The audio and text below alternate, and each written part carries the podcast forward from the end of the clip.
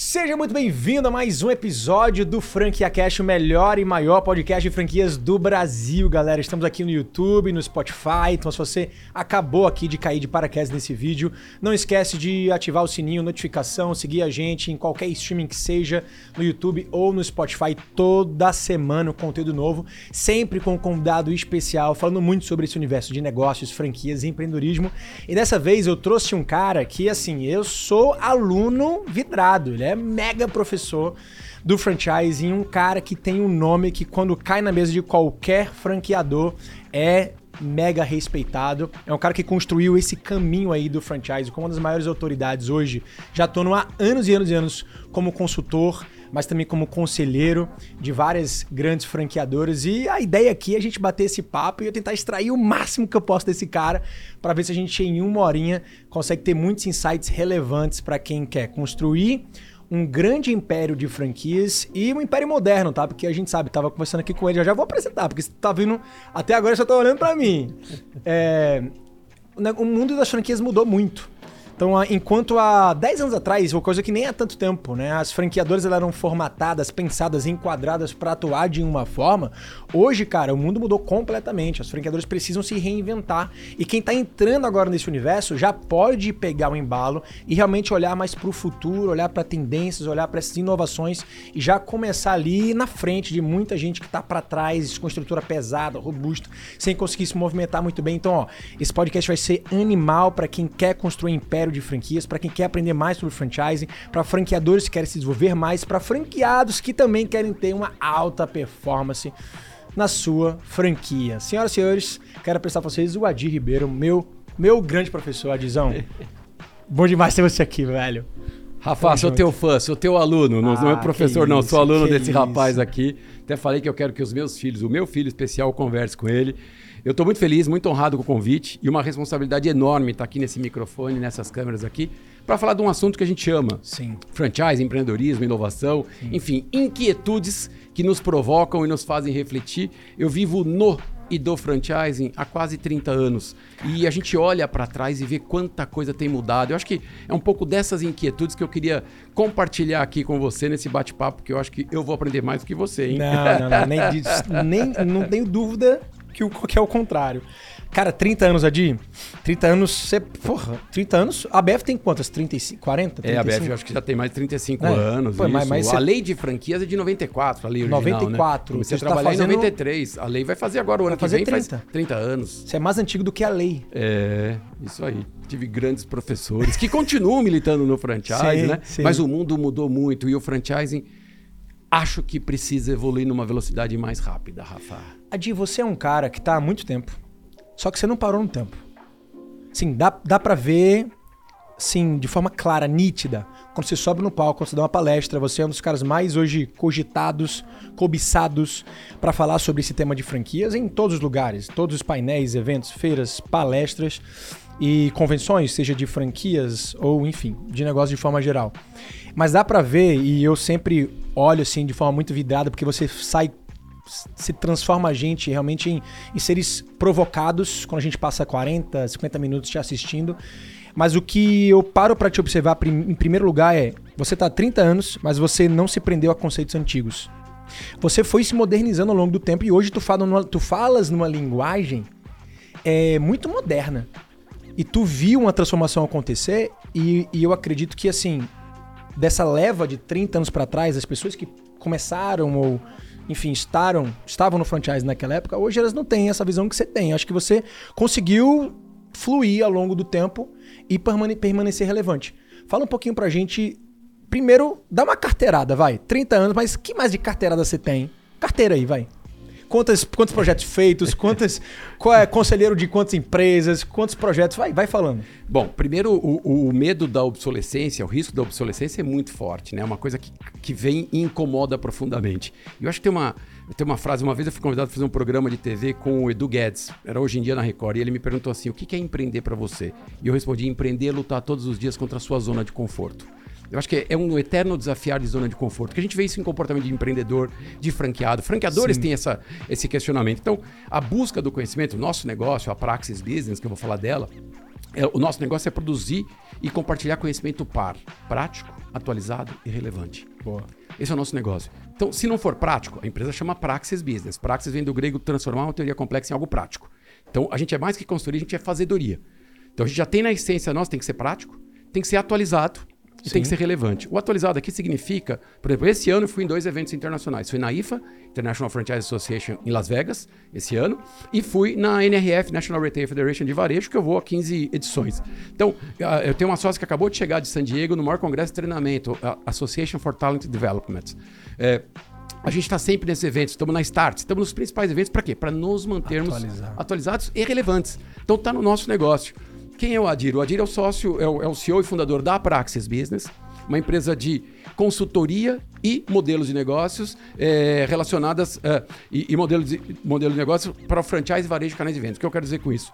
A gente é especializado em modelo, modelar negócios, formatar, remodelar franqueadoras, né? fazer canais de vendas, estruturar canais de vendas e na parte de desenvolvimento, desenvolvimento humano, a gente está trabalhando com programas de capacitação online, remo, eh, remoto, presencial, produção de conteúdo digital e agora também assessment, ferramenta de assessment para perfil, que a gente tem percebido que é uma, uma grande necessidade. E nestes 14 anos de praxis, que completará agora em setembro de 2023, a gente atendeu 530 marcas em 850 projetos. Caraca. E a gente, eu tenho muito orgulho porque a gente tem um NPS hoje em 500 projetos de 93. E vai de menos 100 a 100. Ah, é uma empresa perfeita? Não, é uma empresa de gente. A gente tem mais de. Se, se somar o pessoal que está envolvido em projetos, mesmo os consultores freelance, nós temos cerca de 40 Praxers. E o desafio maior é aculturar esse pessoal. A no, nós somos muito preocupados com a jornada do cliente. No final do projeto, uma nota de 1 a 10, você me vai falar como é foi o projeto. 75% das minhas vendas vem de indicação de cliente ou de cliente da própria base. Então, é muito simples. O NPS, eu tenho três indicadores que eu olho todos os dias como CEO da minha empresa: vendas, é, mar, lucro, caixa e NPS. E NPS por quê? Porque se 75% das minhas vendas vêm de clientes da base ou de clientes que foram atendidos, eu tenho que cuidar disso. É uma, é uma razão matemática simples. A gente tem que se preocupar com a jornada do cliente. Esta preocupação com a jornada do cliente que eu acho que faz o nosso diferencial. Eu como eu participo de alguns conselhos, né? Já participei de mais conselhos, fui agora convidado para participar do, do, aniversário de 30 anos da Casa do Construtor de Rio Claro, 600 franquias. Eu fui do primeiro conselho, até chamaram lá, fizeram uma homenagem, enfim, mas o mérito totalmente deles. É, é gostoso se olhar para trás e ver. E participar de conselhos é participar da estratégia, participar das dores, dar Sim. uma visibilidade, dar uma perspectiva de dor da franqueadora, que é diferente quando eu estou em projeto. Hoje a gente está tocando uns 40 projetos nas duas áreas a gente tem um nível de preocupação, mas é diferente quando você está envolvido num conselho, ou quando você é empreendedor do seu próprio negócio. Então, eu acho que eu tenho o privilégio, e eu, e eu falo isso muito, viu, Rafa? Quando eu olho para trás, vejo a origem humilde, eu vejo. É, faltou muito dinheiro em casa, meu pai perdeu o emprego, etc., mas sobrou muito valores, né? E aí, quando eu olho para o franchising, quando eu fiz 50 anos de idade, eu tenho 52 hoje, eu olhei e falei assim: por que eu dediquei mais de metade da minha vida para o franchising? E aí eu fui descobrir né, Reason Why, que o franchise, além de clonar um conceito bem sucedido, ele clona a prosperidade. Quando você cria um modelo e você outorga para terceiros, tecnicamente falando, você está dando a chance do sujeito prosperar mais. E o prosperar não é só business, não é só grana. Porque se o cara está com um negócio próspero, a família está mais próspera, Sim. tem saúde. Eu acredito muito. Eu, eu, eu, eu sempre falo, Rafa, eu tenho um privilégio enorme porque eu durmo feliz. Quer dizer, quando eu consigo dormir, porque minha cabeça não para, é uma coisa impressionante. Às vezes eu rezo, falo, eu não quero ter ideia essa noite, eu acordo no meio do, do, da noite com mil ideias. É uma coisa maluca, mas eu, eu, digo que eu durmo feliz pelo seguinte, porque nós estamos juntos, você também, a gente está praticando bem, a gente quer negócios mais prósperos, a gente quer franqueadoras mais prósperas, a gente quer franqueados mais prósperos, porque eu só existo como fornecedor porque tem franqueadores prósperos, né? Sim. Então é uma roda. Eu fico pensando assim, pô, que mundo que eu quero deixar para os meus dois filhos, né? Enfim, é este mundo mais próspero, que eu acho que por meio do empreendedorismo, então eu estou conectando um pouco do, da essência, do propósito. Dizer, e aí eu sou um privilegiado por conviver com tanto empreendedor inquieto. Então você pega lá, como eles se definem, hein? Os dois caipiras de Rio Claro, como eles se definem. Aqui uhum. vai todo o meu carinho, porque eu também sou caipira, moro em Valinhos, tá? Então, os dois caipiras que começaram lá com uma loja de materiais de construção, hoje tem 600 negócios, vão chegar em mil de aluguel de material de construção. E igual ao Altino e o Expedito, tem vários Sim. franqueadores. Eu estou trazendo eles como uma grande referência, já foram franqueadores do ano. Sim. Então, e é um privilégio poder conviver com essa turma, né? Total. Então, se você convive com esses caras, pô, se você não aprender, pô, cara, aí é não dá. Então você tem que aprender. E aí você tem que se manter atualizado, né? Sim. Cara, muito legal. Eu entrei no mundo de consultoria há pouquíssimo tempo. A minha trajetória foi de filho de franqueador. Que eu conheço e já trabalhamos É. pro avô e pro pai, dois gigantes. E agora terceira um geração, né? Você clientes tá... da Praxis Business. Eu lembro um dos dessa primeiros história. clientes da Praxis Business em 2010. Eu lembro dessa história. né? A gente tem muita conexão aí. Tem conexão das raízes Pra aí. sua tia também. Pra minha tia. É isso mesmo. É, e, e aí, de filho de franqueador, eu acabei é, entrando no negócio da família, entendendo o que era franchise. Com 18 anos, ia pra feira de franquias aqui em São Paulo, ia vender negócio da família. Comecei a ficar apaixonado por aquele universo. E aí fui estudar fora, conheci o franchising do mundo, né? O franchising americano, o franchising que é o berço onde tudo nasceu. É, acabei trazendo uma ideia de negócio, empreendi, é, o negócio deu certo, vendi, vendi minha parte para o ex-sócio, entrei na multinacional, entendi como uma grande empresa funcionava, é, atendi através de processos de auditoria, projeto de auditoria e consultoria, diversas empresas bilionárias. Saí para empreender com minha pequena empresa, transformei ela uma franqueadora, que virou uma das maiores micro franquias do Brasil. E de lá, de sete anos, né, que foi quando a Premia Pão nasceu até agora, é, eu fui atuando em muitas frentes.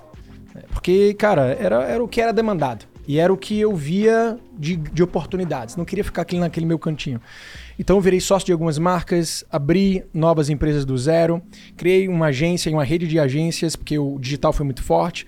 Comecei a trabalhar com, com, com produção de conteúdo, até que consultoria caiu também no meu colo. Falei, pô, consultoria, vou começar a fazer consultoria também.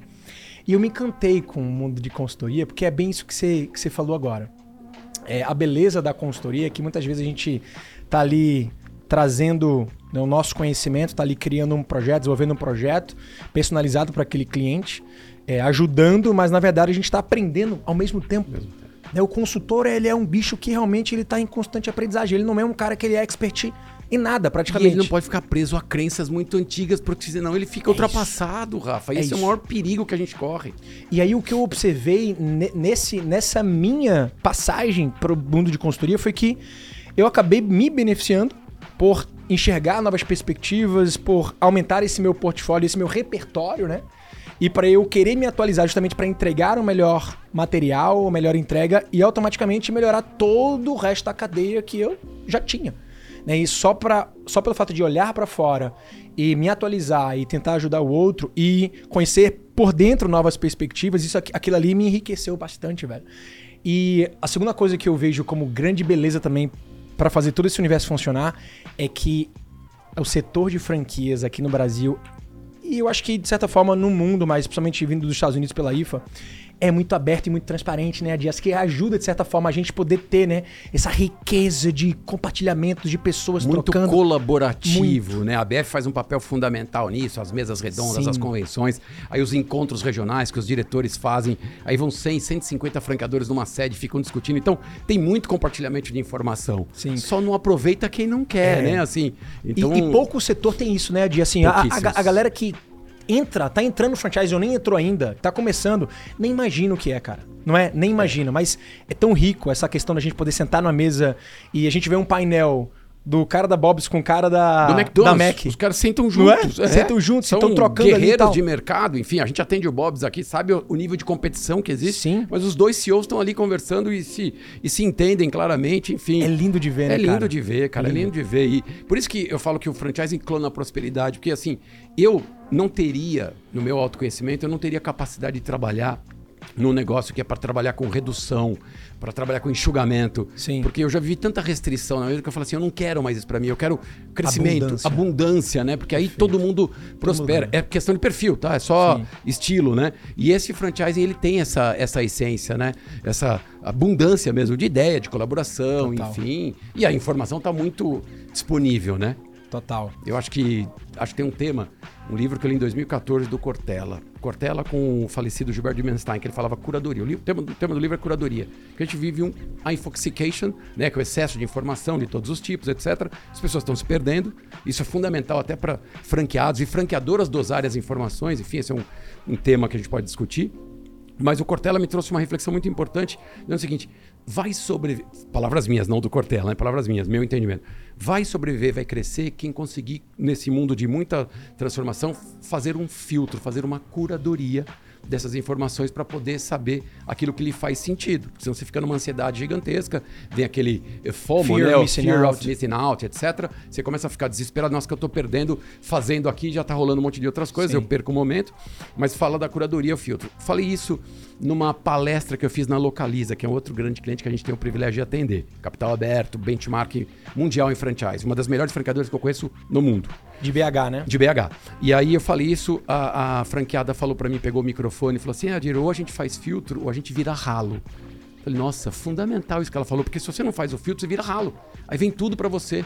E o ralo geralmente vão as coisas ruins. Então, esta capacidade de filtro, de processar, de fazer a curadoria se torna fundamental nos dias de hoje para a gente poder acompanhar esse conceito do, life, do lifetime, do lifelong Lifelong. learning, né, que a gente precisa aprender o tempo todo e que eu tenho percebido por pesquisa que tem muita rede com dificuldade de trazer esse comportamento para os seus franqueados.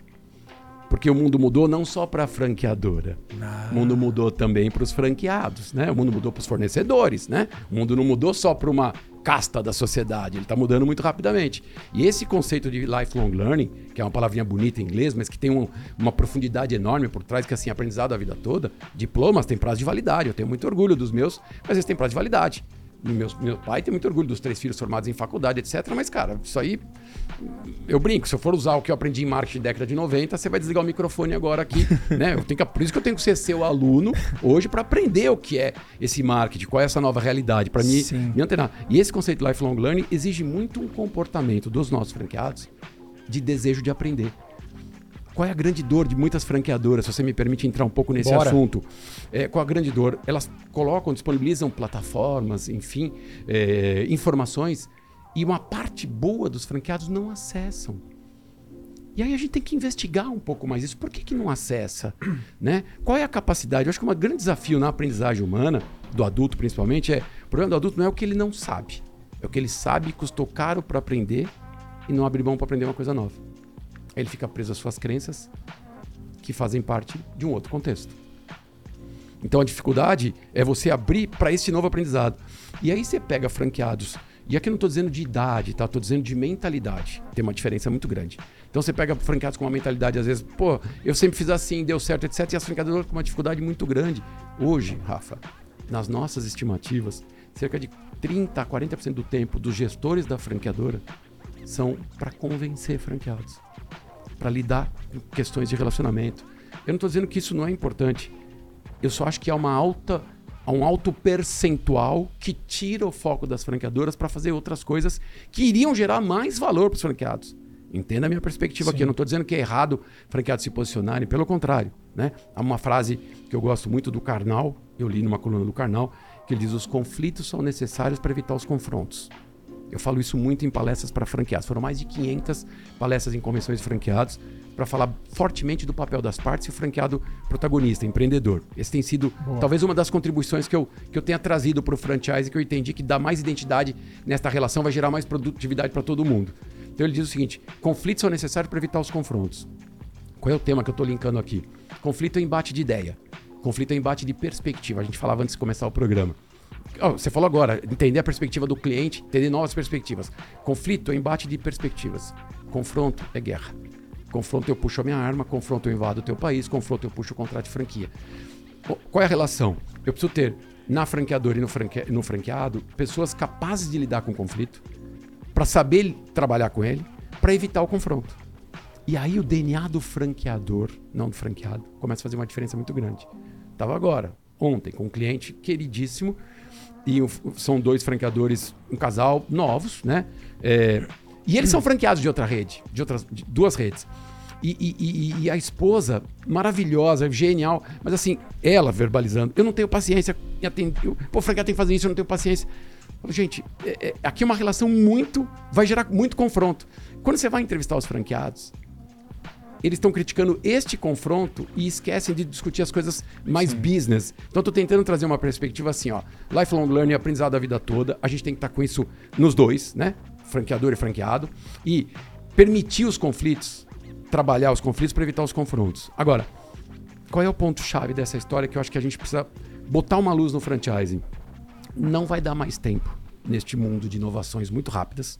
E você é protagonista disso. Você verbaliza, você materializa isso, você provoca isso, né? Você traz esta velocidade para o franchise, seu olhar nos ajuda a entender melhor isso, porque você reflete o que o mercado está acontecendo e o mundo está virando uma velocidade muito rápida. Não dá tempo do franqueador organizar tudo mais em manuaizinhos, em esperar seis meses, esperar um ano. Sabe, esses dias eu tive uma discussão interna lá na, na Praxis e um dos consultores falou: não, tem que esperar dois natais até o negócio. Cara, dois natais o mundo já mudou. Já mudou. Já mudou. E aí, o, o, ponto que a gente está trazendo é assim: é, qual é o caminho que a gente está enxergando e que as franqueadoras têm. Está ligado com o lifelong learning e está ligado com essa capacidade de gerenciar os conflitos.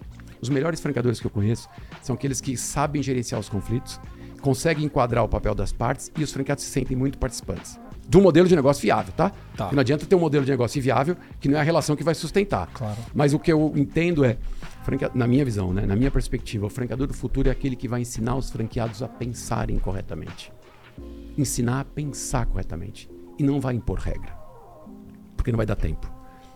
Isso a gente tem chamado um pouco do agile franchising é um conceito mais de MVP, que a gente pegou lá do Eric Ries, lá no Startup Enxuta, etc., que é, é cada vez mais é, mínimo produto viável. Né? Você vai, modela, testa, testa com a própria rede, ajusta e vai corrigindo. E vai exigir riscos maiores dos dois lados. Porque o tempo que a gente teve no passado para. Pera um pouquinho, então vamos pilotar tudo isso. Eu sou de uma geração que a gente falava assim: ah, tem que implantar em Curitiba e Campinas. Eu comecei minha carreira no Banco Real. Então, Curitiba e Campinas eram as praças modelo. Você tinha, testava... tinha BH também, né? BH também. Aí Porto Alegre também, que é, são duas praças mais complexas. assim Se você não entender a cultura local, você Sim. tem dificuldade. Marcas sofrem mais ou marcas se adaptam mais. Depende muito do, do, do negócio em si. Mas hoje, a, a ideia é essa: como é que eu ensino o meu franqueado a pensar mais alinhado? Né? É, como é que você, como é que você define, assim, como é que você define missão, visão, valores? Está no manual, está no Culture on the Wall, lá que eles falaram na IFA, né? Está lá no missão, visão, valores na, nas paredes da franqueadora. Não é isso. Você tem franqueadoras, tem uma que eu adoro contar, que a gente trabalhou muitos anos, que é, fica aqui pertinho, que é a Chili Beans. Não tem um manual de cultura. Entra no escritório da Chili Beans, conversa com o Carrito, conversa com qualquer executivo, conversa com qualquer franqueado. A cultura transborda. A, a pimenta tá na veia de todo mundo lá. Como é que é isso? Não é manual. Adir, você é contra manual? Não, não sou contra manual. Eu sou a favor da organização do conhecimento, do processo, mas eu preciso fazer um esforço gigantesco para fazer com que as pessoas pensem nas, do, do, nos formatos necessários para que a gente tenha menos conflito, não é nem, não, menos, menos atrito no lançamento de ideias novas, por exemplo. Franqueadoras querem testar um modelo, etc. Aí vai mostrar para a rede pô, uma dificuldade para modelar, para testar, e aí bate, volta. Uma energia gasta gigantescamente. Se eu, franqueador, e você, franqueado, queremos a mesma coisa, a gente não pode ter confronto, né? A gente pode ter um outro atrito, pode, mas como é que eu minimizo isso? Eu não vou conseguir minimizar por meio de manuais ou por meio de rotinas muito bem estabelecidas. vou precisar alinhar muito mais cultura, vou precisar estar tá no jogo com você, vai ter que pensar junto comigo. Tem uma frase do Cortella que eu amo também, para fechar essa fala, que diz assim: Uma empresa de excelência não é, é aquela que nem todo mundo pensa igual, mas na hora de agir, age junto. Para mim, essa é a rede de excelência. Boa. Nem todo mundo pensa igual, mas na hora de agir, a gente age junto. Fácil? Não. Mas é uma forma de pensar e digerir uma rede que é diferente dos modelos antigos que a gente tinha aqui. Franqueador manda, tem que seguir, aí vai lá, faz um checklist, dá uma penalidade. Tem lei, tem contrato, ninguém está passando por cima disso, tá? Que fique bem claro, né? Mas acho que tem uma outra forma de conduzir para dar mais protagonismo e accountability para essa cadeia, para que a gente tenha mais seres pensantes e protagonistas. Muito bom. Se enxerga sempre essas duas realidades, né? Acredito que nos teus projetos. Primeiro, a realidade de franqueadoras que estão há mais tempo no mercado, que estão precisando realmente se reinventar, que estão presos no tempo, que inclusive, através desse dado aí, estão gastando 30% do seu tempo só tentando convencer franqueados. Esse é um tipo de realidade. Muitas delas estão realmente engessadas e estão fadadas à obsolescência, que é o que você acabou de trazer também lá no início como um grande risco. E do outro lado, tem novos projetos, né? Tem ideias frescas, tem é, formatações do zero. Né? O que, que você consegue ver nessa, nessa ponte aqui né, de tempo é, que é crucial para que novos modelos agora de franquia já nasçam com esse, sabe, com essa cara, com, esse com essa flexibilidade, com essa leveza, O que que, que, que tu pode dizer assim explicitamente, assim, ó, sei lá, três, quatro, cinco pontos que mudou drasticamente, que dá para fazer um negócio agora, que quer alguém quer franquear ali, já começar a olhar para não ficar preso a essas crenças e a, a práticas antigas? Eu acho que para mim é muito claro dois pilares fundamentais. Um você já citou, mas é cultura e modelo de negócios. O primeiro, vamos, vamos começar pelo segundo que eu citei aqui, modelo de negócio. A gente tem que olhar mais para esse modelo de negócio. Olhar mais para a divisão do 100%. Como é, que esse, como é que essa grana é dividida? Como é que essa receita é dividida? Né? Porque você tinha no passado, às vezes, o acesso do consumidor só de uma forma. Hoje tem vários acessos. Né? Ele usa de canais, né? De canais, enfim, formas de acessar o consumidor. Então, eu tenho o meu ativo fixo que retiro na internet, que compro na internet, enfim. Como é que eu modelo isso? E a modelagem passa por política comercial, passa por modelo jurídico, passa por programa de engajamento, passa por suporte, por premiação. Modelo de negócios, eu acho que é muito importante e assim, eu tenho alguns franchising thinkers, né, alguns pensadores do franchising, você para mim é um deles, que eu me relaciono bastante para discutir um pouco disso. Alguns que eu tenho o privilégio de trabalhar para, então me sinto até melhor. E a gente tem falado muito sobre isso, de reequacionar um pouco o papel das partes, quem faz o que nessa relação, mas isso tem que vir suportado por uma nova, por um novo modelo de negócio. E aqui pode ser uma franqueadora mais antiga. Tá. Casa com o segundo item, que eu falei que era o primeiro, que é cultura, que é a forma de lidar com esses parceiros a forma como se comporta, a forma de tratar estes franqueados que de fato são protagonistas. Tem uma frase que eu uso há alguns anos que para mim fala muito do franchise. Você quer que seus franqueados ajam como empresários? Os trate como empresários. Na, na IFA esse ano teve uma frase assim: se você não definir os padrões, os franqueados vão criar os seus próprios. Achei legal. E a outra: se você estabelecer regras demais, eles vão começar a agir como seus funcionários, né? E você não quer isso. Tem então, um meio termo ali, tem né? um meio termo. Cara, o cara não tá e é comprando é difícil, um emprego. Rafa. É, é, é, difícil. O cara não tá comprando o um emprego, o cara não, não tem uma relação de subordinação de chefe. Se você quer alguém para empreender, você não pode cortar as asas do empreendedor para que ele não pense nas inovações, né? Traga ideias. A gente tem cases da Mac que, cara, refletem muito bem isso, que a Mac ela lá atrás, pelo menos, ela tinha né, essa, essa visão, até porque é, pela época não tinha-se como ter muito controle assim, mas a gente sabe que o Big Mac foi criado por um franqueado, né, o McLanche Feliz foi criado por um franqueado. A casquinha. Foi franqueada. Franqueado brasileiro. A casquinha, casquinha. né, do modelo de, de quiosque foi criado por um franqueado brasileiro. Ou seja, olha só quantos ativos, né, de marca de produto. De uma franqueadora rígida, viu? De uma franqueadora que rígida. Era o Business Format Franchise, que era franquia de negócio formatado, assim. Eu, e eu, os caras tinham uma coisa interessante, você me permite. É, até o ano passado era assim, pelo menos. 11 meses de treinamento para o franqueado. Sim. Abrir um negócio. Sim. E eu perguntei pro diretor do, de treinamento do McDonald's num evento que eu participei, aqui na Universidade do Hambúrguer. Falei, por que 11 meses?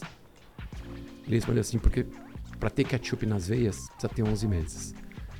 Aqui tem uma reflexão importante também. A média hoje de treinamento inicial de franqueados no Brasil é de 5 a 10 dias. Sim.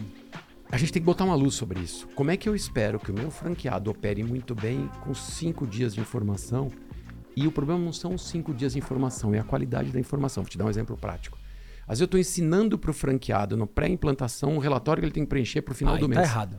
Não, aí Cara, tá errado. Ele não processa essa informação. não, não, não. A angústia dele está saber se a parte lá de cartão de crédito está tá funcionando, se vai inaugurar adequadamente, se o forno chegou a estar instalado, enfim, toda aquela, uh, toda aquela estrutura fundamental. Então, como é que eu doso a informação para que esse franqueado possa ir processando né? E, e assimilando? Então, quando eu pego 11 meses de um franchising maduro e duro, que aceitou algumas sugestões, como é que eu aceito agora estes franqueados? Claro, nem tudo que vem do, do, da base, da rua, da ponta, é aplicável. Mas ter um ambiente, e aí conversa com esse item cultura, ter um ambiente propício para essas discussões faz no mínimo os franqueados se sentirem mais parte. Frase do ano passado da IFA. Franqueados não querem voto, querem voz. Isso para mim tem um peso gigantesco. Isso conversa com cultura. A Boa. cultura deu me relacionar. Agora, é responsabilidade da franqueadora revisitar os seus modelos de negócio. E aí, os novos negócios que já têm um modelo mais flexível, mais adaptado aos novos tempos, tendem a ter mais chance de sucesso. Quem é um franqueador mais maduro, longevo, que não tiver estabilidade, pode, poderá ter problemas na frente. Mas o problema não é só da franqueadora. Porque tem, já tem franqueados fazendo 25, 30 anos de rede. Eu não estou dizendo que é velho ou não está pronto para mudar. Não, alguns já renovou com... o contrato umas já seis renovou vezes. umas cinco vezes, seis vezes. Tá. Já tem programa de sucessão. A gente tem um Boticário que tem um programa de sucessão que é case mundial. Sim. Pouquíssimos no Brasil têm esse programa estruturado, que é um outro olhar que o franchise brasileiro vai precisar ter. Porque nós já temos franqueadoras com 25, Total, 30, 40 é. anos. Sim. Então já tem duas gerações aí rodando, uma terceira geração vindo. Então quais são os critérios? Mas, de novo, como é que a gente, diante desse panorama de tanta mudança, a gente consegue manter este alinhamento? O ponto aqui é como é que a gente gasta menos energia para convencer de uma coisa que é pô, eu quero o bem para a franqueadora, você quer o bem para o franqueado. Ambos queremos o, o mesmo bem. A gente só tem perspectivas diferentes. A gente precisa ter mais maturidade para discutir isso. E um ponto que pode trazer muita luz a essa discussão e que para mim faz muito sentido é investir um pouco mais em autoconhecimento dos franqueados. E por que, que eu digo isso para você? Qual foi o tema chave para mim esse ano na IFA, na International Franchise Association, esse ano de 2023? o Franchising Business Coach. Muitas franqueadoras colocando na função do consultor de campo e negócios também uma função de coach. E o coach é que no Brasil, infelizmente, o coaching ficou banalizado erradamente. Talvez pelos profissionais, talvez pela forma, enfim, não, não, acho que isso pode ser um outro podcast. Mas eu, eu passei por um processo de coach para tomar minha decisão de sair de uma consultoria, montar a minha. Eu passei por um processo de coach. Eu Foi também. muito bom. Eu também. Me ajudou Sim. demais. Tive dois coaches. Eu fiz formação de coaching, eu achei genial, então, incrível para mim, eu tenho zero contra isso. Agora, é, o Franchise Business Coach, que é, Rafa, como é que o franqueado, como é que a equipe da franqueadora ajuda o franqueado a mudar de comportamento? Agora, liga com o que eu disse há uns 5, 10 minutos atrás. A maior parte dos, dos fechamentos de franquias, é, é, a Praxis Business e a AMD, o grupo MD de comunicação, faz uma pesquisa chamada Franchising Frame. A gente fez um recorte, são 131 franqueadoras que participaram, 218 franquias em média cada uma. E a gente pergunta para os executivos de franqueadoras, das 131. Qual a maior dificuldade que você tem na gestão de rede? Eu vou dizer qual é. E por que, que fecham as franquias? E, como eu disse, mais por comportamento do que por razão técnica, por não saber fazer um DRE, por não saber fazer um plano de marketing. Não é por causa disso. Aliás, nos cursos nossos de consultoria de campo, eu tenho orientado os nossos consultores, a gente já fez mais de 150 turmas. A gente tem orientado os nossos consultores que a gente tem ajudado a formar, porque eu fui consultor de campo. Eu tenho muito orgulho disso. A gente tem orientado os consultores a dizer o seguinte: quando você for lidar com o teu franqueado, separem não quer e não sabe. Porque assim, vou ensinar DRE. Ele não quer ou não sabe? Porque são medidas diferentes, concorda? Sim. Se ele não quer, é uma coisa. Se ele não sabe, é outra coisa. Eu vou te contar uma historinha. E eu tenho testemunha para isso. A gente estava dando um treinamento, o Grupo Trigo, o Tom, presidente da, da BF, presidente do Grupo Trigo, a gente tem o privilégio de participar quase todo ano da semana de consultoria de campo deles. Eu conheço umas três franqueadoras no Brasil que fazem semana da consultoria de campo, que param uma semana para treinar seus consultores de campo. O Grupo Trigo tem uns 40, 40 e poucos consultores de campo. China Box, Gendai, Spoleto, é, Cone Store, são algumas das marcas deles. E, e, e eu tava correndo, fazendo minha corrida no domingo, eu gosto de correr e tal, e eu tive esse insight. Falei, putz, meu, eu não posso, como consultor de campo, chegar, ensinar para um cara que não quer.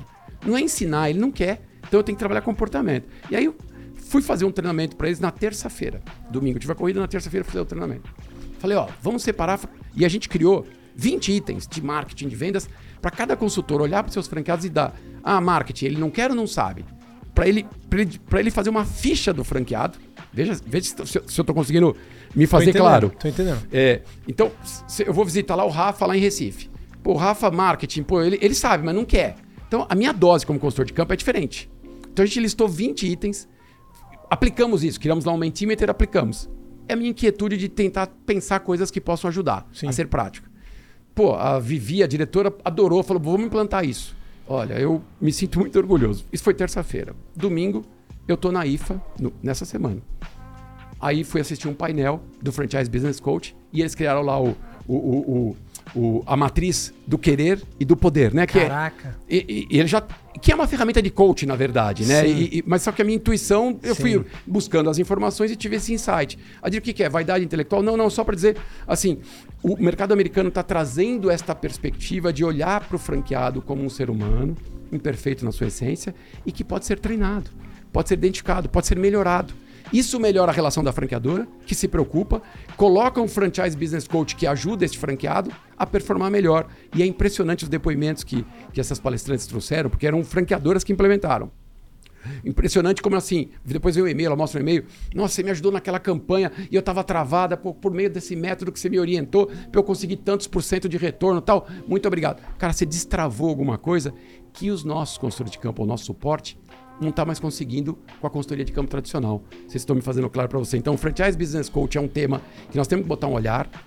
Este olhar de comportamento empreendedor e autoconhecimento do empresário fundamental né? Você ter clareza assim, cara, você, é, eu aceito mais risco, não aceito risco. Quais são as minhas, qual é a minha essência nesse processo? E aí tem todas as regras da franqueadora. É, e essas regras da franqueadora que o consultor de campo sempre foi treinado a aplicar. Checklist, né? Só que se a gente não trabalhar um pouco do comportamento desses franqueados, talvez a gente vai ter uma perda de tempo e perda de resultado. O que parece? Parece fazer sentido? Esse é um raciocínio... Muito, muito sentido. Vamos fazer um, repa um recap aqui, tá? Bora lá. Uma, recapitula uma recapitalização. Recapitulação. Recapitulação.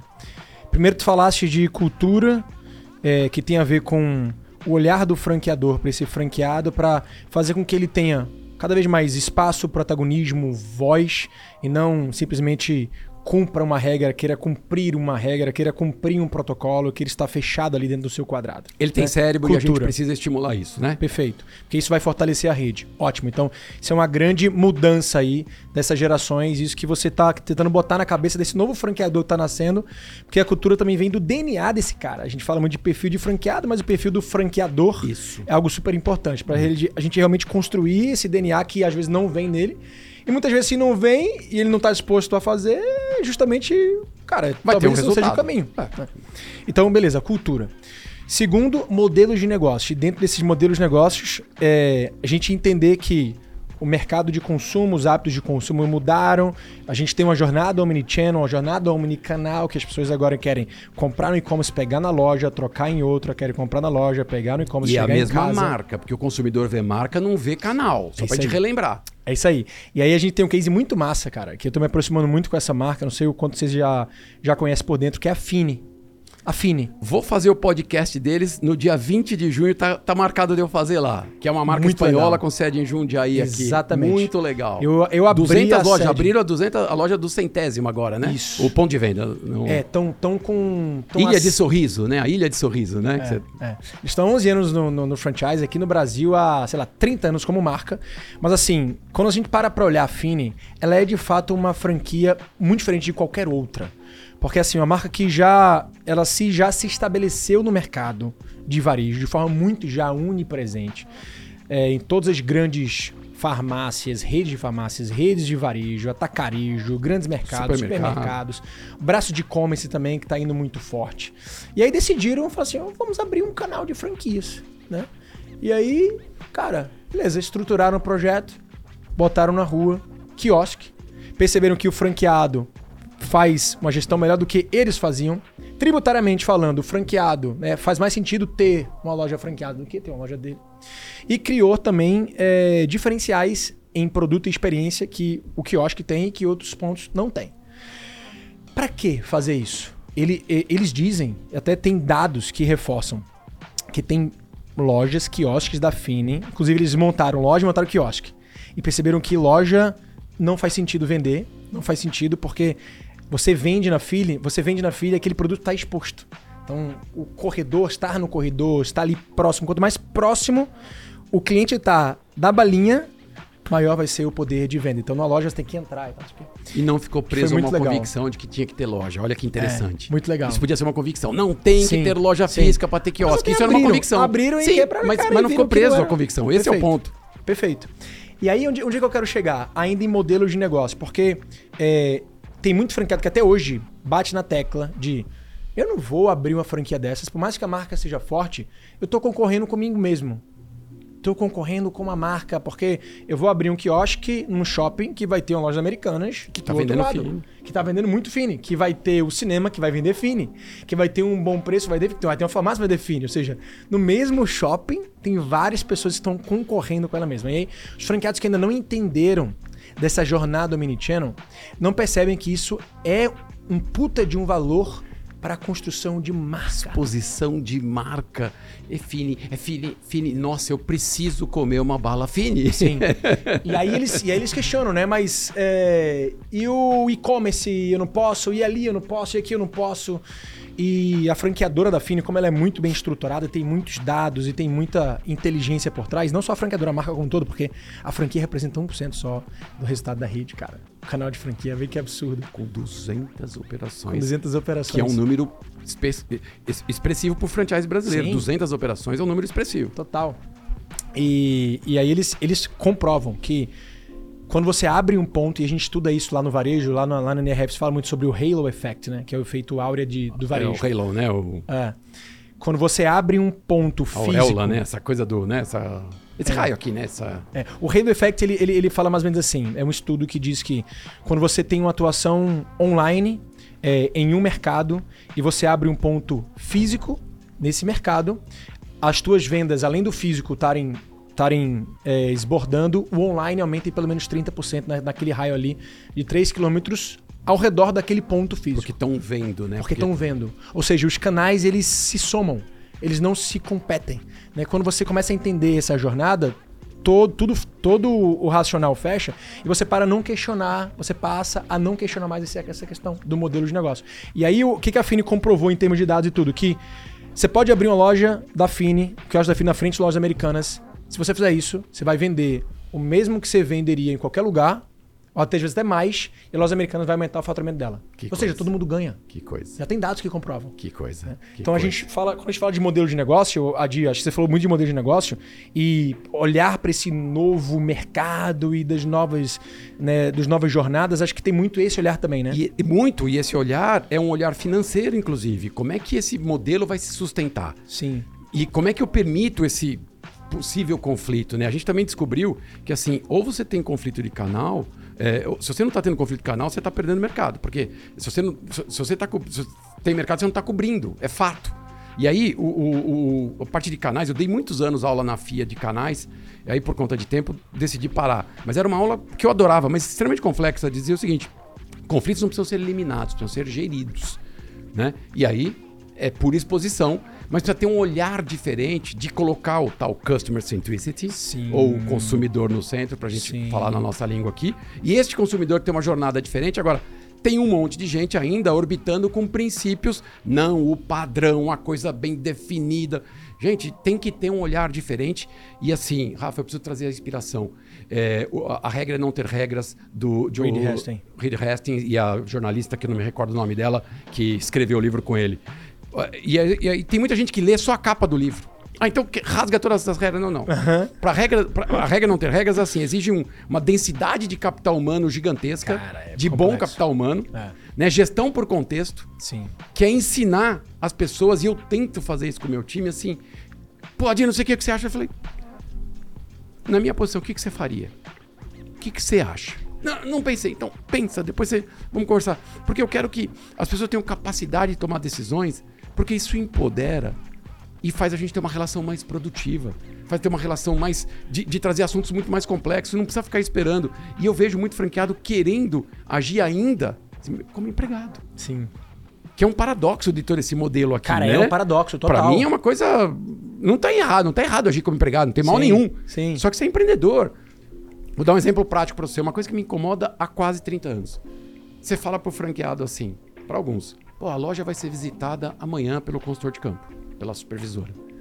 Aí o sujeito liga, manda um WhatsApp pra gerente, fala, arruma a loja que a equipe da franqueadora vai. Cara, eu quero morrer com isso, cara. O cara investiu 300 mil dinheiros, 400 mil dinheiros, 50 mil dinheiros, 1 milhão de dinheiros, não importa a quantidade de dinheiros, é dele. Sim. No sonho dele. E ele tá arrumando a loja, a escola, o quiosque para franqueadora. Tem alguma coisa errada nessa gênese e a gente precisa parar para pensar sobre isso. Qual é essa mentalidade que eu tenho de que, ah, eu preciso passar na prova, ok, eu preciso tirar nota 7 no checklist? Tá bom, é legítimo. Ótimo, se eu também fosse franqueado, faria a mesma coisa, deixaria melhor organizado, porque ah, a franqueadora tá vindo, mas assim, não é para a franqueadora que ela tem que estar pronta. Ela tem que estar pronta para o cliente. Então aqui eu acho que já tem um ponto de atenção Cara, demais. pra gente. É simples, mas eu Sim. acho que vale a gente botar uma luz, um spot, né, sobre isso. Não, demais. E, e fechando assim a, reca- a recapitulação, depois da cultura e do modelo de negócio, você falou sobre autoconhecimento. E eu, eu queria enquadrar isso aqui no que eu chamo de é, pilar de educação. Eu vejo que o franchising antigo se difere muito do franchising novo pelo fato de que as empresas hoje elas precisam cada vez mais defender a bandeira de que elas são uma empresa de educação. Qualquer segmento que ela esteja, elas têm que entender sobre educação, sobre andragogia. Andragogia é a arte e a ciência de ensinar adultos. Que é diferente, né? Que é muito diferente de ensinar crianças. E você falou muito sobre isso. Né? Como é que a gente compartilha conhecimento? Como é que a gente é, transfere know-how? Porque franquia é sobre marca e know-how. Como é que você transfere know-how nos dias de hoje? O cara já vem pronto. Você falou, cara, o cara já vem pronto, já vem com suas crenças, já vem construído. Antes de você botar uma coisa na cabeça dele, você tem que construir muito o que tá lá. E como é que você bota um negócio na cabeça do cara nos dias de hoje? Que, e entendendo como o adulto funciona, como adulto aprende. Não é, não é sobre educação passiva, não é sobre conteúdo passivo, não é sobre aprendizagem passiva, que é manual, aula, Senta aí, anota e faz. E é monodirecional? Monodirecional, exatamente. Você vai reter é. 10% do que eu falo. 10% tá se você só vê, 20% se, se você não vivenciar, sentir, né? Enfim, é, tem toda Exatamente. Essa... Se, você, se você aproveitar todos os sentidos, você tem um limite máximo de 50%, que é a aprendizagem passiva, né? Ao contrário de você, quando você desce naquela pirâmide ali, é, do William Glasser, né, que ele conta essa pirâmide da aprendizagem, é, diz que você consegue reter até 95% desse, desse aprendizado quando você reflete, discute, quando você ensina. Ensina. É o maior né? grau de retenção é ensinar. É quando inclusive. você para para ensinar. É. Ou seja, Porque aí você tem teu... que replicar tudo aquilo, né? Tem que replicar tudo aquilo. Quando você se você tem que organizar posição, toda a informação, tem que, né? Tem que organizar as do ideias. teu jeito, tem que criar uma moldura na tua cabeça, enfim. Perfeito. E aí, e aí eu venho provocando todo mundo que tá ao meu redor. Porque assim, toda empresa, cara, não precisa ser franqueadora, não. Porque a franqueadora tem que treinar franqueado. Você falou, tem. 10% de acordo com o teu pensamento. Não é? Não é? Não é? Cara, mas, é, mas é, é, é isso, assim a gente tá muito preso no passado, cara. As franquias, as, franquias, as empresas de forma geral, não entenderam que eles ser, antes é de mais nada, de comunicação, uma, uma empresa de treinamento. Uma empresa de treinamento, uma empresa Tem uma universidade educação. corporativa constante. Deixa eu dar um exemplo que eu acho que é importante dentro desse grande. Você me permite? Sim. Você está na recapitulação, sim, sim. mas é uma marca que a gente trabalha já há alguns anos, a Remax, que é uma master franquia aqui no Brasil. Peixoto. É, é um. Cê, cê, não sei se já entrevistou, mas se não. É, ele é um cara incrível, já escutei falar dele, eu já, incrível, já e eu dele, participei. Nunca... A gente está lá, projeto há quatro anos, projeto de, de anos mesmo. Sim. Para quem e... não sabe, a Rimex é a maior rede de franquias de imobiliária do mundo, do né? mundo. E a gente estava agora na IFA, em Las Vegas, teve o aniversário de 50 anos da Rimex. Ah, teve uma festa lá, Aí teve o, o, show do Maroon 5, Maroon 5, e a, nos na convidou convenção na da convenção da Muito IFA, massa, que era junto, no hotel perto, e a gente acabou vendo Maroon 5. Foi esse ano eu perdi. E, e, e, e o, o Peixoto, ele, primeiro que na sala dele tem a sala lá, tem a sala de reunião, e ele tem um estúdio desse também, igualzinho. E assim, ele abre todas as suas lives de sexta-feira, etc. Ele, porque mesmo nós estamos aqui, ele compartilha todos os credos e crenças da marca. Cara, isso faz uma diferença. Porque não é o culture on the wall, né? Não é o, os statements que estão nas paredes, não. É praticado no dia. Por que mesmo estamos aqui? É né? tipo um manifesto. Ele é um manifesto. abre a aula, ele abre, ele abre o treinamento, todos os um contatos. Por que mesmo estamos aqui? E eu vi várias. Eu falei, gente, é isso que dá replicação. E daqui a pouco as pessoas estão repetindo. Sim. Estão pensando da mesma Sim. maneira. Adir, não tem atrito, não tem conflito? Deve ter, claro que deve ter, como qualquer franqueadora. Mas assim, tem uma crença. E ele falou assim: Adir, eu sou aqui um. Ele não falou pastor, mas eu sou aqui um discípulo, eu sou aqui um, um. eu preciso preconizar, eu preciso trazer isso. O meu papel é isso. Eu preciso estar sempre. E é uma energia que ele gasta. Mas aí eu acho que essa energia ela é muito saudável. Porque ela, ela, ela trabalha numa atmosfera que faz todo mundo se sentir parte se sentir pertencente. Né? E eu acho que isso traz níveis, por exemplo, de engajamento muito diferentes. Eu não posso dizer o número, mas a gente pesquisa. A gente tem mais de 80 marcas que a gente pesquisa nível de engajamento. E tem marcas que se destacam. Né? Cada marca tem o seu indicador de engajamento. A gente pesquisa satisfação, NPS e engajamento. Por que engajamento, Rafa? Porque está nessa minha inquietude de pensar o seguinte: pô, estou satisfeito com o manual, estou satisfeito com o marketing. Tô... Mas, cara, eu percebi que satisfação, que é importante mensurar, mas ela não ganha mais jogo. A gente precisa medir o nível de engajamento. Aí fui descobrir, fui estudar. Gallup tem um modelo internacional que fazia nível de engajamento. Fui estudar o modelo e nós criamos o nosso modelo na Praxis Business no Brasil. O CNA foi o piloto e está na terceira edição de medir engajamento. Então, o que é medir engajamento? Satisfação fala com o cérebro, engajamento fala com o coração engajamento médio, como que a pessoa se comporta em relação ao seu negócio e como ele se sente tratado pela franqueadora. Quando tem um problema, sou tratado com justiça, né? É, existe equidade. É, é, sobre esse engajamento que afeta a satisfação. E aí, algumas das marcas. A gente tem o privilégio de, de, dessas 80 marcas, tem marcas muito grandes que fazem essa pesquisa anual conosco. Óbvio que os indicadores são deles, mas a gente compara esta empresa com, com o nosso benchmark. Não, sem citar o nome de nenhuma Perfeito, marca, porque claro. é, é, particular, né? A marca Sim. pode divulgar à vontade dela o número. Mas o que a gente quer trazer? As melhores práticas. Então, uma das melhores práticas é preconizar estas crenças missão, visão, valores, mas não é da língua para fora. Outro caso que eu acho extremamente importante, como esse é um podcast que é muito escutado e essas práticas a gente precisa compartilhar. Como eu compartilhei aqui, Grupo Trigo fazendo Semana da Consultoria, o CNA também faz Semana da Consultoria, que é outra marca que eu conheço. Bob's faz Semana da Consultoria. Estou dizendo algumas para as quais eu trabalho, que eu sei que fazem. E falaria, mesmo que eu não trabalhasse, eu sei que fazem, eu falaria do mesmo jeito. Ou seja, se preocupam com o seu consultor de campo. Isso é um ponto fundamental. Mas o CNA a gente foi a primeira empresa que falou, pô, Adir, o Décio, que é outro franchising thinker, autor de livro, né? Maravilhoso o livro dele. Ele ganhou até o prêmio da ABF agora. Ele falou, pô, Adir, vamos mensurar engajamento, etc. E eu já estava com esse desejo desde 2014. Tem uma, tem uma reportagem minha com a Maria e a Akura dizendo, ó, a gente tem que medir mais que satisfação 2014. Tem que medir nível de engajamento. Boticário mede engajamento há mais de 20 anos. Boticário mede engajamento há mais de 20 anos. Aqui eu tenho que dizer, na minha concepção de franqueador, consultor de franchise, de 30 anos, eu não conheço nenhuma franqueadora no nível do Boticário. E eu falo isso para qualquer cliente. É de tirar chapéu. Até hoje está no nosso top 10 de faturamento lá na Praxis Business. Mesmo a gente não está trabalhando com eles nos últimos três anos, assim, os caras estão num nível muito avançado. Aí fui no CNA, o Décio Pessim me instiga, a gente criou a matriz lá de engajamento, fizemos um piloto e hoje estamos pela terceira edição. Mas o que eu quero trazer? Em 2018, a gente foi contratado por ele para dizer o seguinte: Adir, esse é um tema que eu, acho, eu não sei se você já parou para pensar sobre isso. Eu achei um tema muito relevante, foi provocado pelo Décio. Missão, visão, valores, tem que ser a mesma por franqueado e por franqueador? Ah, não. Valores, eu, eu, tenho, eu tenho uma visão muito clara. Você já tem muito clara? Já tenho visão Mas muito você acha que o franchise brasileiro tem uma visão não, muito clara? de forma alguma. então me fala alguma. a sua visão aí. Eu vou trazer qual foi a visão que nós trabalhamos lá. Sim. Valores iguais, compartilhados, é, é a essência, é o que norteia o comportamento. Então, é da cultura da empresa. É, missão é o porquê que a gente existe. Então, o porquê é igual para todos, estamos juntos na mesma decisão, visão diferente. Já que todos têm, já que a franqueadora ela tem uma visão e a visão ela é prática, ela é numérica, ela é atingível, ela não é poesia, não é poema como uma missão é. Então a visão ela é daqui a cinco anos eu quero ser a referência é nesse, nesse, nesse, nesse, nesse. O franqueado ele não tem uma visão igual da franqueadora porque ele está numa, num campo de visão abaixo, ele tem a sua própria visão. Às vezes alguns querem ser multifranqueados, outros querem ficar ali e dominar aquela região, outros querem né, ter uma visão de ter uma sucessão mais bem feita. Então, cada um com sua visão dentro do seu modelo de negócio. Mas o franchising sempre preconizou que tinha que ser a mesma. Sim.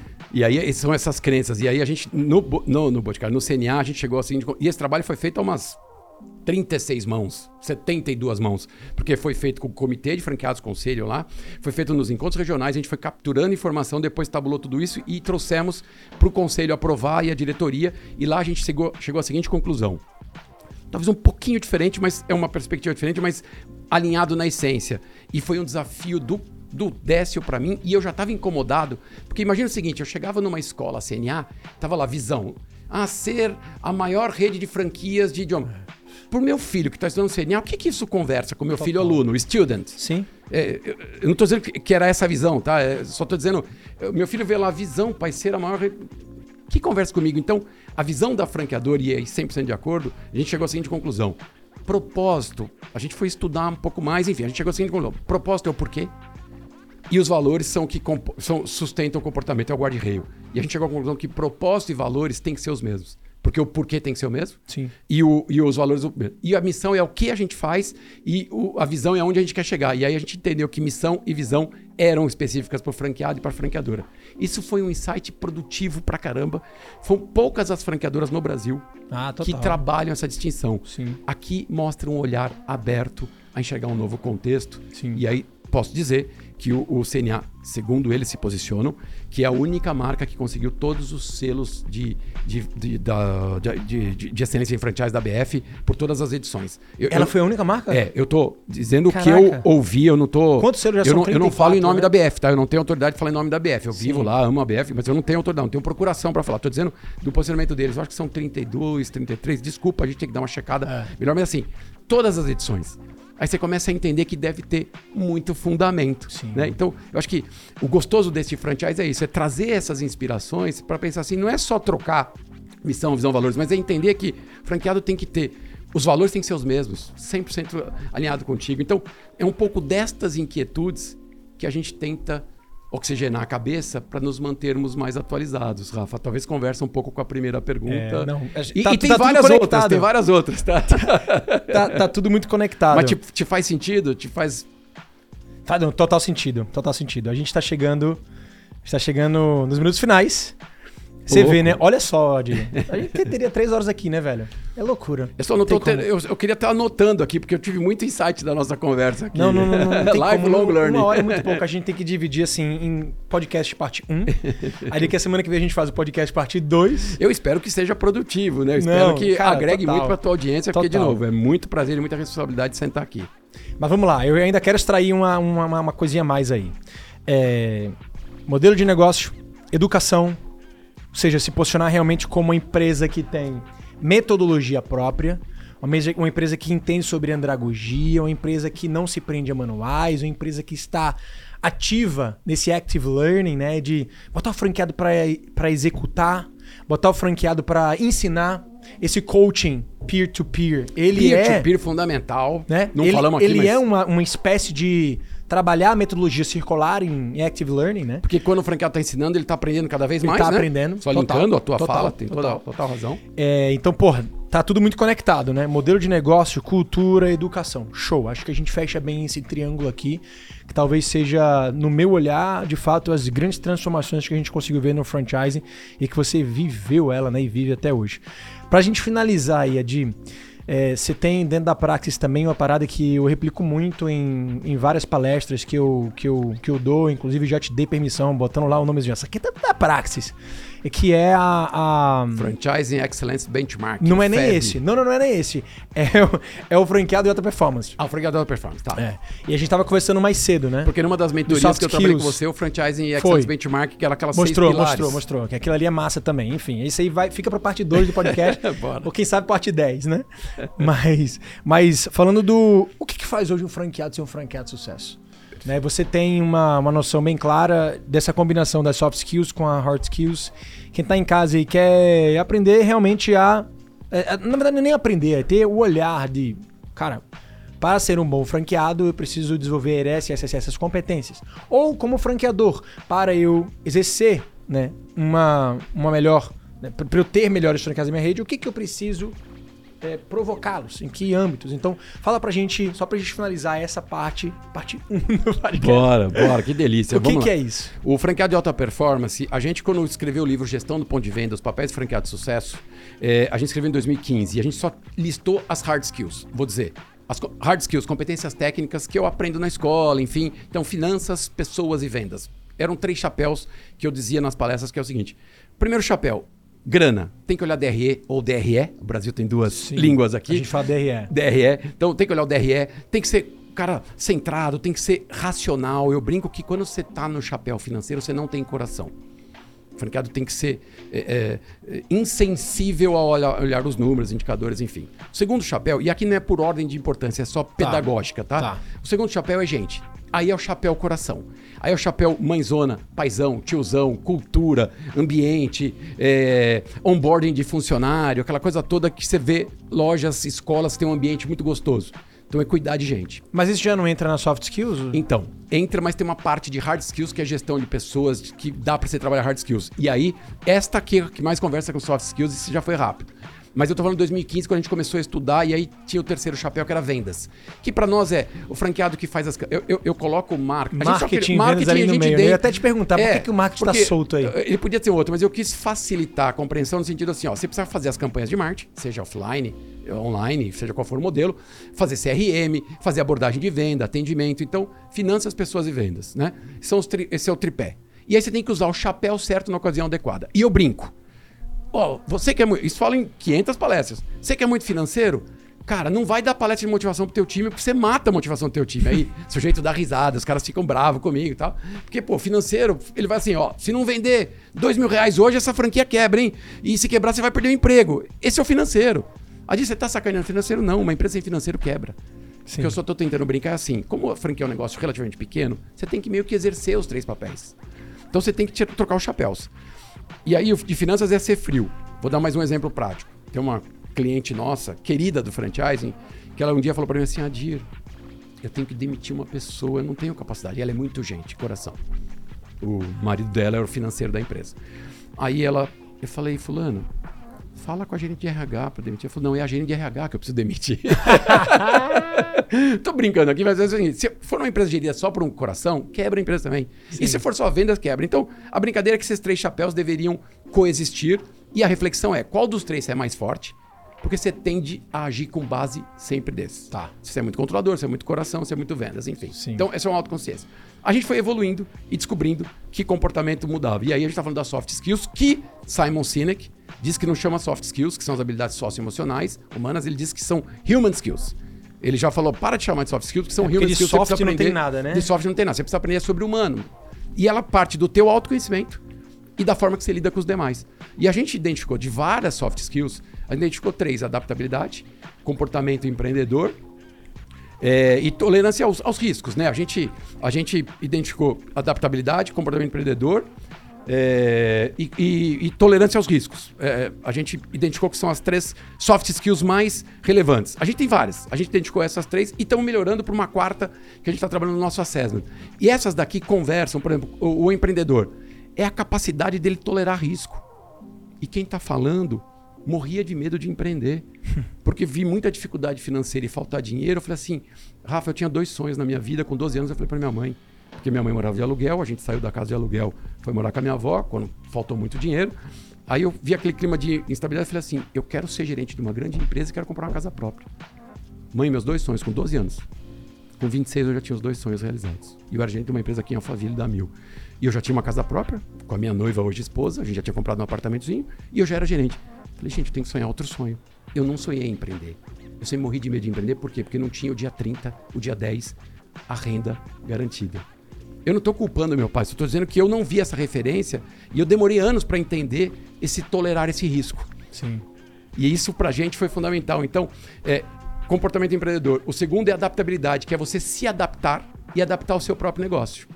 E o terceiro que eu falei, tolerar risco, na verdade, o que a gente está trabalhando agora é inteligência emocional. Boa. Que é a capacidade de eu me entender saber lidar com todos esses conflitos, etc., que a pandemia exponenciou demais isso, né? A gente ficou exposto e saber lidar com as emoções dos demais. Então, é, empreendedorismo, adaptabilidade, inteligência emocional são as soft skills. Então, o que tem feito a diferença, e a gente fez uma pesquisa com mais de 2 mil franqueados, Rafa, mais as soft skills ou as human skills, mais estes comportamentos porque eu ensino aqui fazer finanças, a fazer marketing. E sim, pessoas têm um capítulo forte aqui, mas tem racional de gestão de pessoas que precisa ser entendido.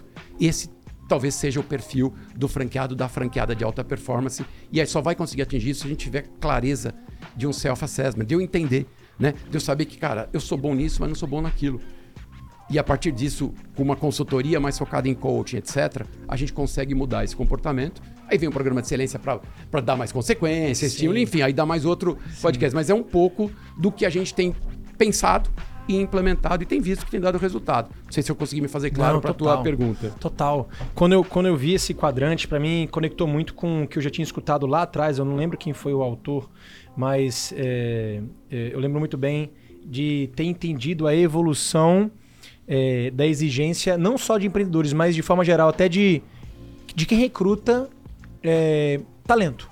Antigamente, o principal, a principal habilidade, vamos assim dizer, era o QI, né? O principal indicador. QI, coeficiente de inteligência, ou seja, o mais inteligente vencia, ganhava as provas, era o mais rápido, era o que tinha a nota máxima e passava. E era okay. pontuado, né? E era pontuado. quantidade de pontos. Sim, ok, massa. Era, é. o, era o Método... Era o paradigma, era o paradigma da. Sim, era, tipo, era o método de seleção, QI.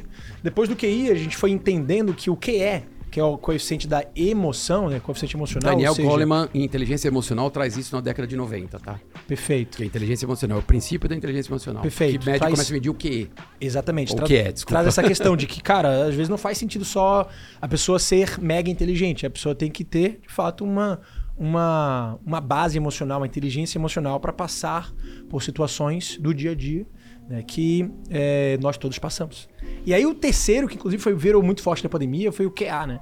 Coeficiente de adaptabilidade. E aí é, fecha esse, esse, esse, ciclo aí. O teu, teu quarto é a questão do empreendedorismo que acaba encaixando Se no você meio, me né? permite, o que, eu vi essa QI, QI, QE e QA com uma palestrante que eu não vou lembrar o nome agora, da Singularity University, na Eu acho que foi convenção dela, da então. BF em 2019. Pronto, foi dela Em então. Comandatuba. Tá aí, Precisamos lembrar o nome dela. tá aí.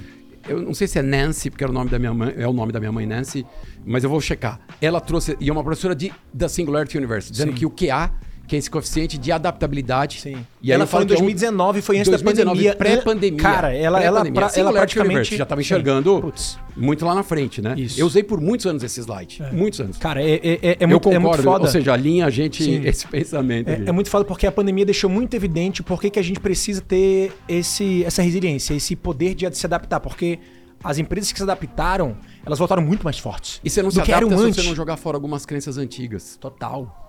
Se você não, não se, se despir, se você não, cara, desconstruir, Desconstruir. cara, isso é. Isso e é reconhecer vulnerabilidades. Aí a gente entra em Brené Brown, enfim, tem um contexto humano Demais. muito legal que eu acho que fortalece business, gera resultado. Sim. Ninguém tá falando aqui de coisas abstratas, a gente tá falando de coisas para gerar prosperidade, para fazer as coisas funcionarem melhor. Boa. Que aí a gente cria uma relação muito mais harmônica Boa. e produtiva e a gente muda a história da sociedade. Cara, incrível, Adi. Chegamos ao finalzíssimo desse podcast. Pra mim, ele se resume em de- desconstrução, de fato. Acho que todo mundo que estiver assistindo a gente aqui é, tem que entender o poder da desconstrução para que algo novo seja construído aí dentro, porque eu acredito muito que o crescimento vem de uma nova construção. O que a gente fez para chegar até aqui vai ser, cara, a gente precisa fazer coisas completamente diferentes pra gente chegar em outro patamar. Então, quem pensa em crescer, não só pensa em- não só tem que pensar em arquivos novos que tem que inserir do, do HD, mas o que tem que ser apagado do HD antigo para abrir espaço para esse HD novo,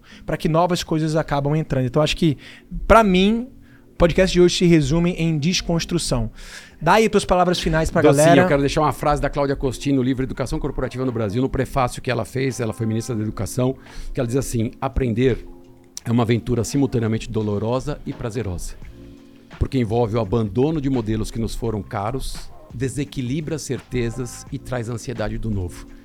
Então eu acho que conversa muito com isso, Cara, é um demais. pensamento que eu carrego comigo, que faz me provocar, Sim. que faz eu tentar acordar de manhã e falar assim, caramba, como é que a gente faz isso diferente? Não é fazer diferente por fazer diferente, mas assim, é perceber que tem algumas ineficiências e a gente precisa atuar em cima disso, ser protagonista, né? Deixar, deixar um legado, né? Deixar, um, enfim, uma visão que gere prosperidade. Eu estou muito feliz de ter participado, eu reforço aqui. Obrigado Demais, pelo, velho. pelo convite, velho. Obrigado. Valeu, Adi. Obrigadão. É isso aí, galera. Chegamos ao final de mais um Franquia Cash. Incrível, incrível, incrível esse episódio com o Adi Ribeiro. Sigam eles nas redes sociais, acompanhem aí o trabalho do Adi. Converse com o pessoal da Praxis, porque eu tenho certeza absoluta que eles vão poder te ajudar muito. E se você tá aqui até o finalzinho, assistiu a gente até agora, não esquece de curtir, compartilhar, manda esse vídeo, manda esse áudio para aquele grupo do WhatsApp de empreendedores, aquele grupo no WhatsApp de franqueadores. Você sabe que vai curtir muito esse material e como sempre te encontro no próximo episódio. Valeu, grande abraço. Até mais.